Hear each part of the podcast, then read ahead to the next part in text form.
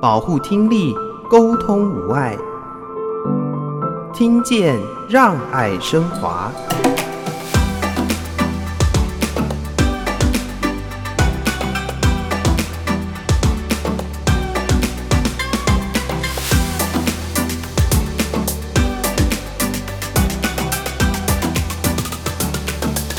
所以，不管他是轻度听损，或者是他是高频段的听力比较受损，我们其实透过辅具就可以帮他把听力矫正到理想的范围之后，再搭配听觉口语教学课程，其实呃，我们的孩子他们都有机会可以跟他的同才一样。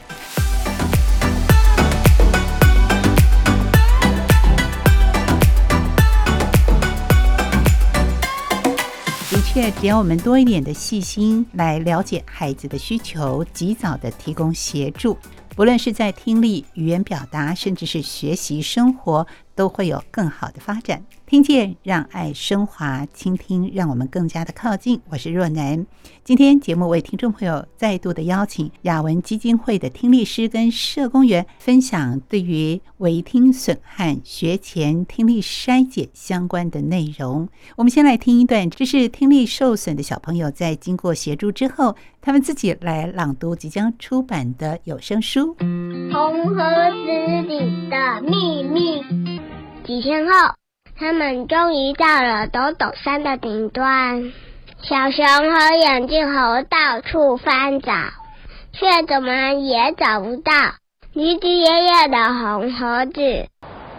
这时，池子里冒出一只老乌龟。小熊和眼镜猴上前问：“乌龟爷爷，你知道红盒子藏在哪里吗？”老乌龟说：“嗯，仔细听好喽，你们得再往里面走，会看到一个很小的洞口。穿过洞口，会看到一道瀑布。红盒子呢，就在瀑布旁边的。倾听，让我们更靠近。我是华科基金会陈昭如。”欢迎大家收听《听见让爱升华》，邀请大家一起来关心听力健康。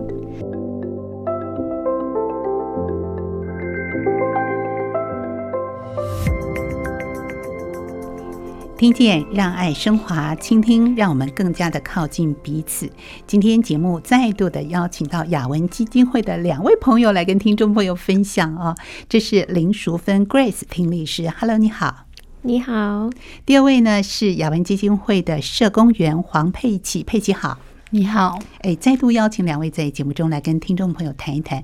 上次我们谈到了雅文基金会的服务内容有包含哪些？那最近我知道有一项计划，这是受到传善奖的资金的益助，然后决定要着手进行微听损的宣传跟卫教工作。我们是不是请 Grace 介绍一下什么是微听损？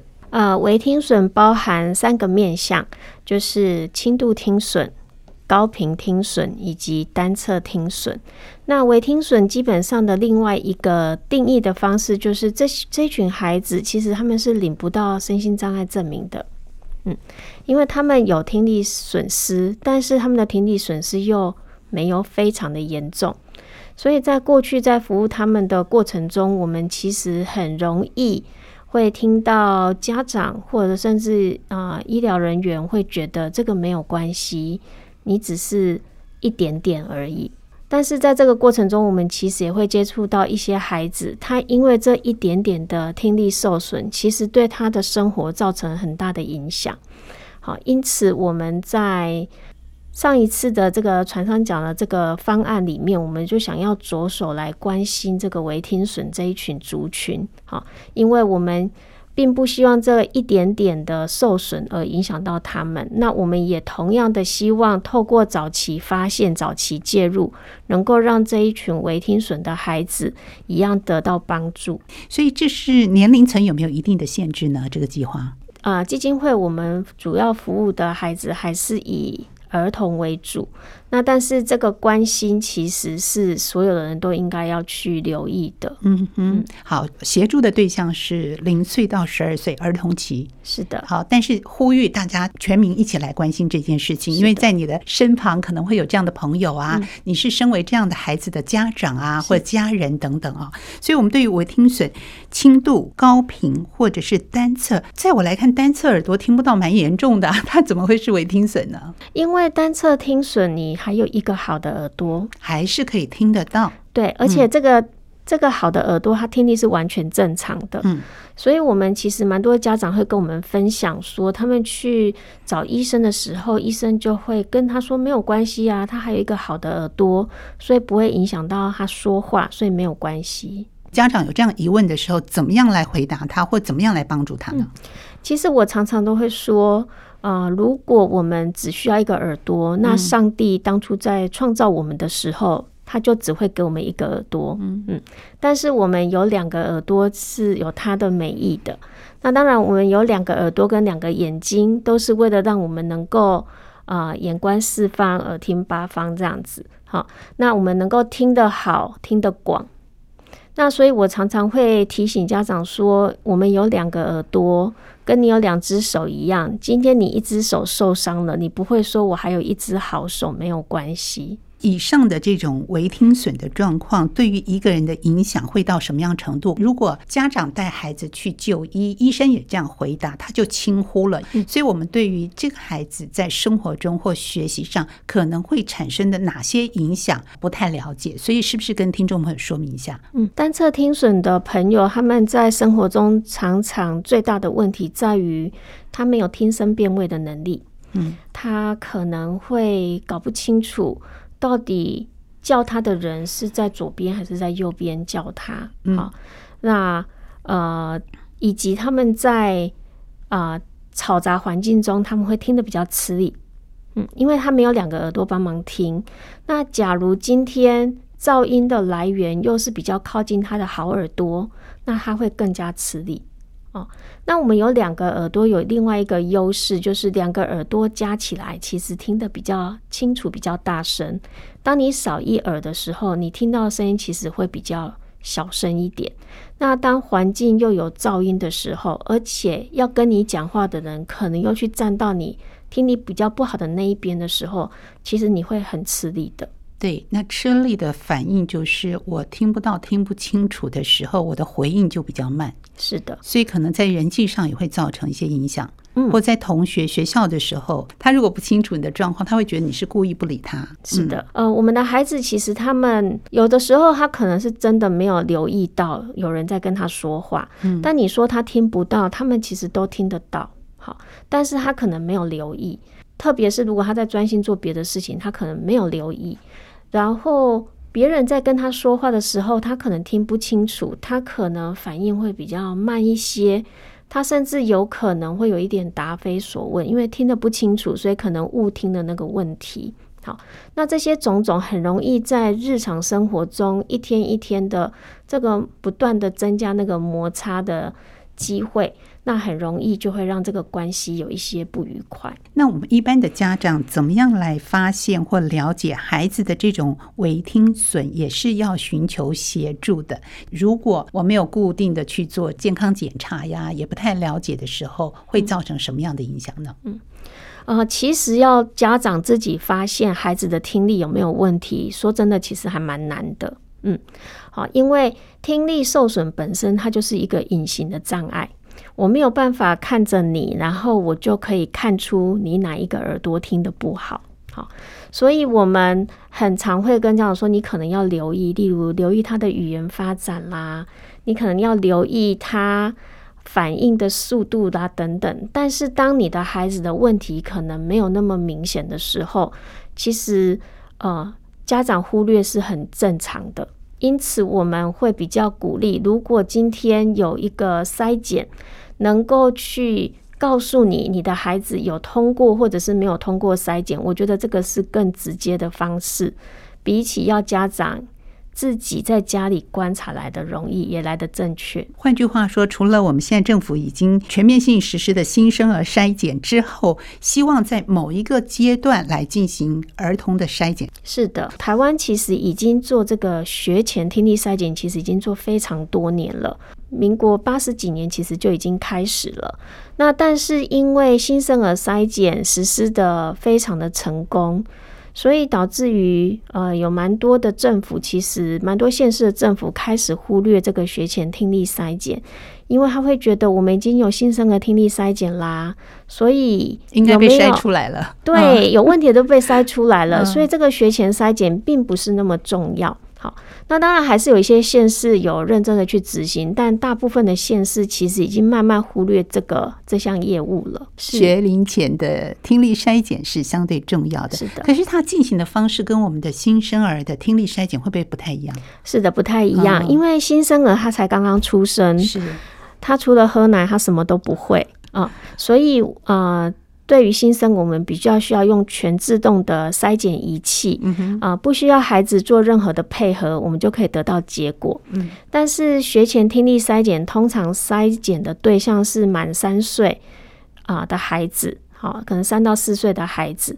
那这群孩子他其实已经听得懂人话了，好，所以我们可以。啊，利用纯音听力检查来帮他们做检查。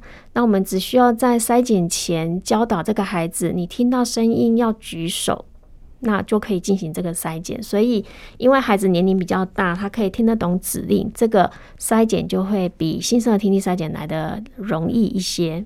好，这是一种筛检的方式。你刚刚说三到四岁，换句话说是在幼儿园这个阶段。是的，哦，也是进入到学校小班到中班的年纪。嗯。那有一些学校可能在小学一年级的时候会进行一个音差检查，好像有嘛？哈，哦，是。嗯。那不过音差检查的准确度其实有蛮多的争议。嗯，哦，因为音差其实不同频率有不同的音差。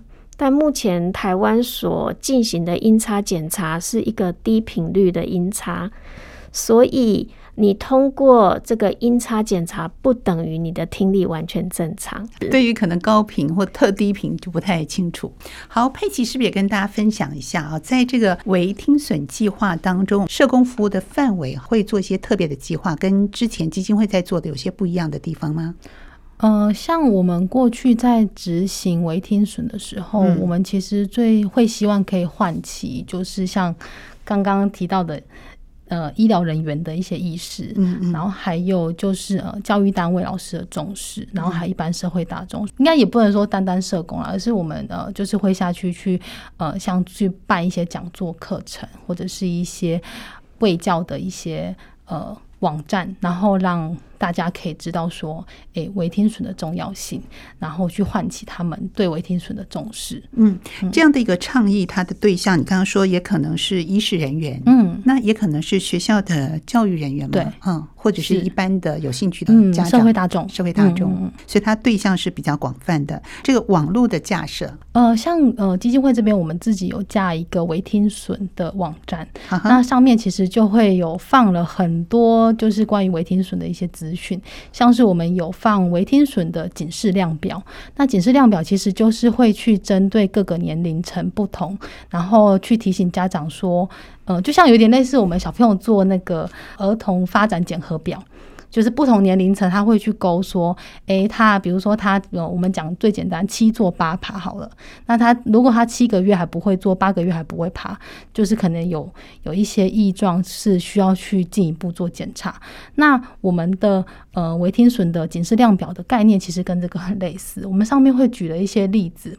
然后让家长去理解说，诶，如果是在这个情境下，孩子他可能，比如说，呃，呃，跟他讲讲话，他会一直说哈，或者是说他会一直说再大声一点，或者是他会有转而、转头侧听的这样子的行为。我们上面会举了一些例子，让家长去生活中做呃观察，然后去做勾选。那他如果符合几项，那是不是就是要去留意，就是孩子是不是有听力上面需要协助的地方？嗯嗯。然后除了这个之外，我们还会有做一些可爱的动画，可爱的游戏在上面。那如果有兴趣的，就是都可以上去看看。这个已经正式的营运了吗？所以大家可以点进去测试一下。也许我超过了这个年龄，我有微听损的状况，我可能长到这么大我都不知道了。那这样的一个网站架设可以帮助大家先自我检测一下。嗯，除了自我检测之外，因为我们有一些呃游戏，游戏可能它可能会针对就是，哎，如果我是单侧，呃，它会有一个情境是。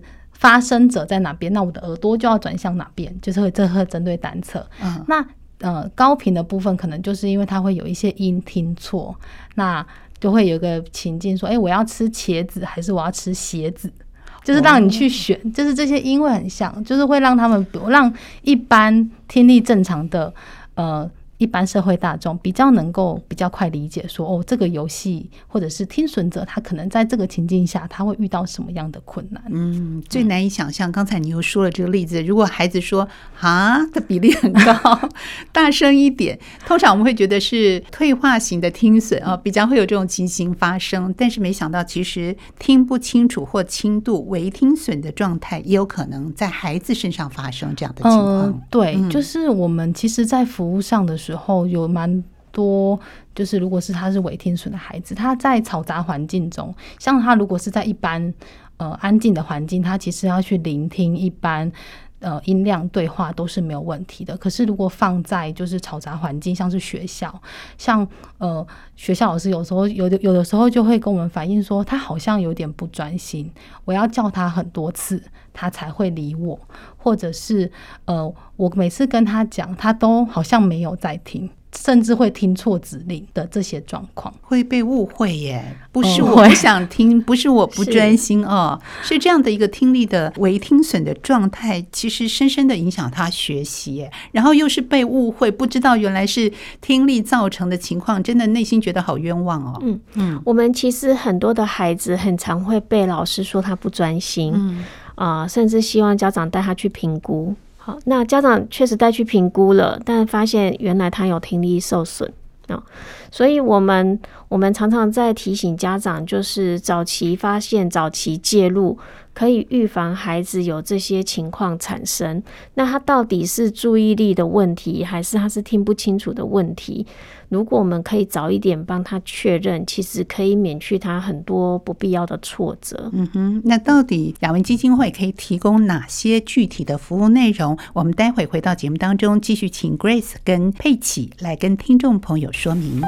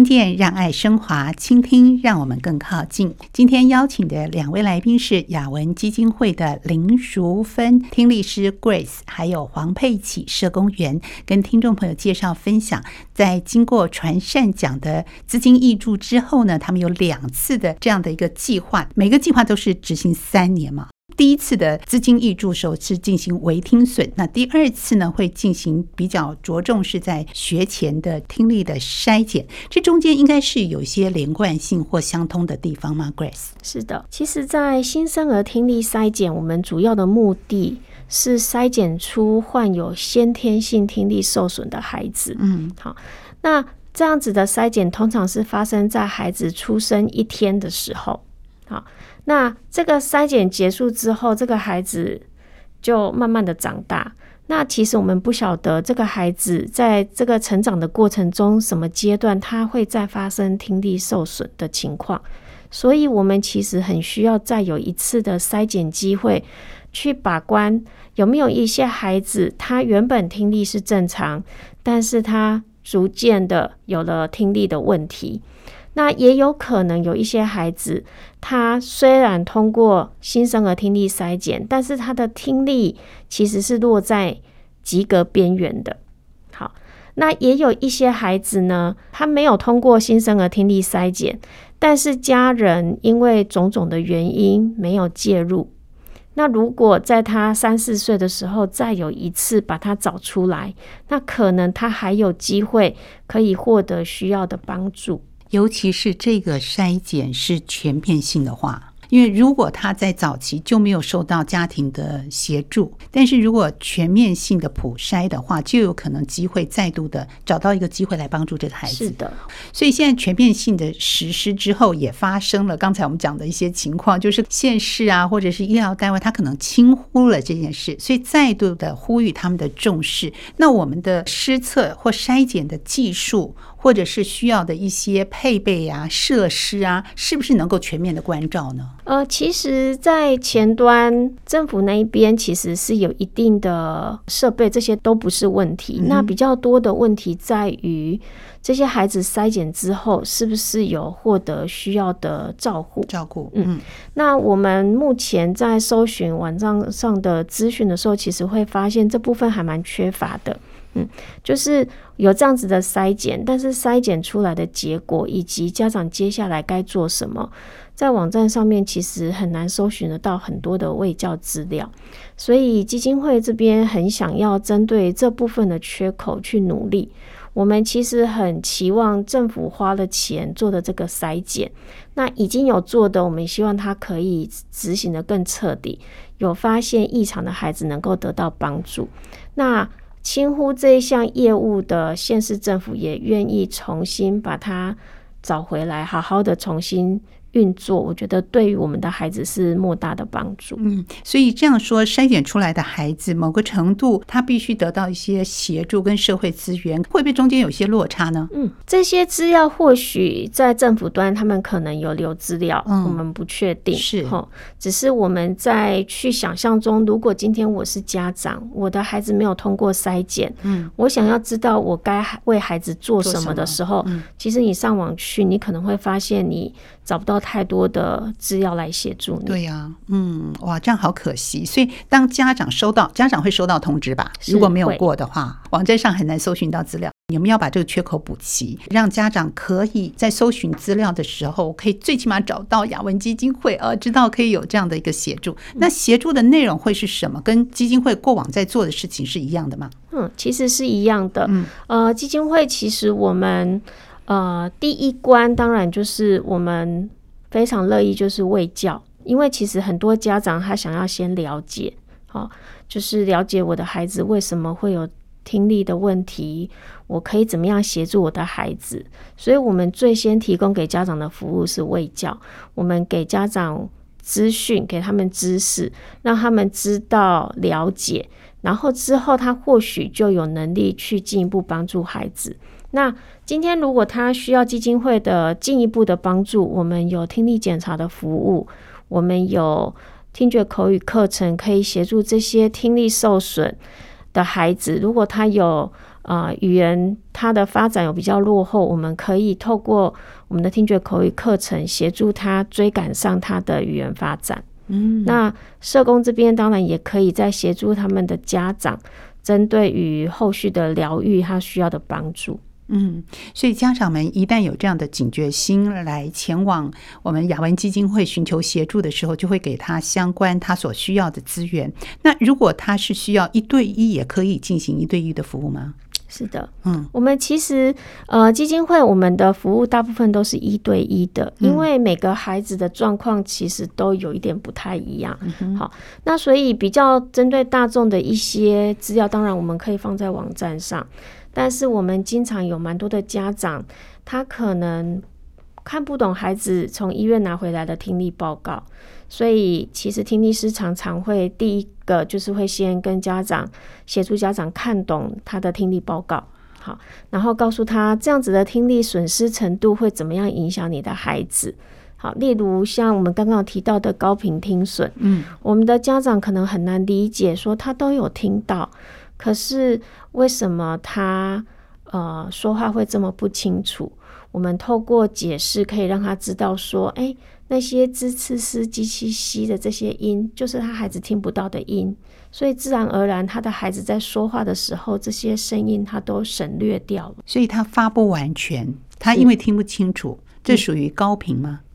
所以他在进入到国小要学 b o p m o f 的时候，这个关卡他就过不了了嘛。是，嗯嗯。那怎么样协助他？所以基金会会提供这个部分特别的服务。嗯，通常像就是像我们刚刚提到的微听损的孩子里面的这个高频听损，他就是高音频的频率他听不清楚，所以第一关当然他还是要先戴上这个辅具。但是他从小到大，他都一直没有听清楚过。他从现在开始带辅具，他才开始听清楚。所以他其实需要有人重新帮他补足这些年他遗漏的这些学习。那透过疗愈课程，可以帮助他把这些他不足的能力，把它慢慢的补回来。他的困难度是有的，是，那要更多的耐心来协助他。是的，那多半经过雅文的协助之后，他在口语的表达上是不是可以到达一般做沟通，或者是克服了我们刚刚说这种高频的难处？呃，其实微听损的孩子非常容易协助，是因为他们的听力受损其实不严重，所以他只要多那么一些些，他的听力就可以接近正常。好，所以不管他是轻度听损，或者是他是高频段的听力比较受损，我们其实透过辅具就可以帮他把听力矫正到理想的范围之后，再搭配听觉口语教学课程。其实，呃，我们的孩子他们都有机会可以跟他的同才一样，有机会跟同才一样。我相信，对于听损家庭来说，这是莫大的一个期许啊！希望我自己的孩子能够活泼的在学校跟同学一般的好好的相处。可是呢，我觉得在这个领域当中，很需要专业的老师，而且有耐心的老师，在教师的培养，或者是你们的教学的知识系统啦，或者是研发教材啊。课程等等，是不是在这个部分也会琢磨比较多呢？嗯，听觉口语教学法原本是从加拿大那边引进来的，嗯、所以雅文基金会其实过去这二十几年来，其实一直不断的想要将这套方法本土化。嗯，那原本它可能都是用英文授课的，好，所以它都是讨论都是一些英文方面的一些。只有英文需要去留意的发音啊等等，我们都需要把它本土化。就是原来这个教材是英文，所以它注重到的发音的问题也是用英文来表现。对，是用英文来表现的。哦、那但是因为中文的语言，它的语音其实都不一样，不一样。对，嗯、所以这个本土化的部分是基金会其实这些年一直在努力的。所以这也是我们做得很好的地方。那现在得到了一个资金的挹注，除了这个微听损的计划和我们接续下来的这个学前听力筛检的计划，是不是有一些倡议？在这个部分会着力做些什么事情呢？呃，其实我们也需要让。啊、呃，听众朋友了解到说，哎，其实政府其实有这样子的一个呃政策的，它是有学前听力筛检的存在。嗯，那如果呃听众朋友知道，也会去关心说，哎，我的孩子今年就是三岁到四岁这个阶段，我的孩子有没有被筛检？嗯，那当民众有这样子的关切的时候，我相信政府会更加的警觉到说，哎，民众是很期待这一项的政策，而不会。啊、呃，认为因为有新生儿听力筛检，我就不需要去做学前听力筛检了。嗯哼，所以家长们要关心时机点啊，三岁到四岁进入到幼儿园这个阶段的时候，会做一次学前的听力筛检。嗯、如果你收到这个通知，你可能要仔细的去看，如果看不懂，可能要寻求专业的协助，来帮你做解读，看看我的孩子是不是需要。佩奇还有一些在志工服务的过程里面有让你印象深刻啊，或者是感人的这些个案呐、啊。啊，就是要我准备个案，我我想的是那些我自己手边服务，就是比较是他可能在学筛的时候被发现的，好啊，或者是说他是呃新筛的新生儿听力筛检的时候通过，可是因为他的发展比较慢，然后被筛出来，他是其实上听力上面是需要协助的地方。嗯，我准备的个案是 是这样子。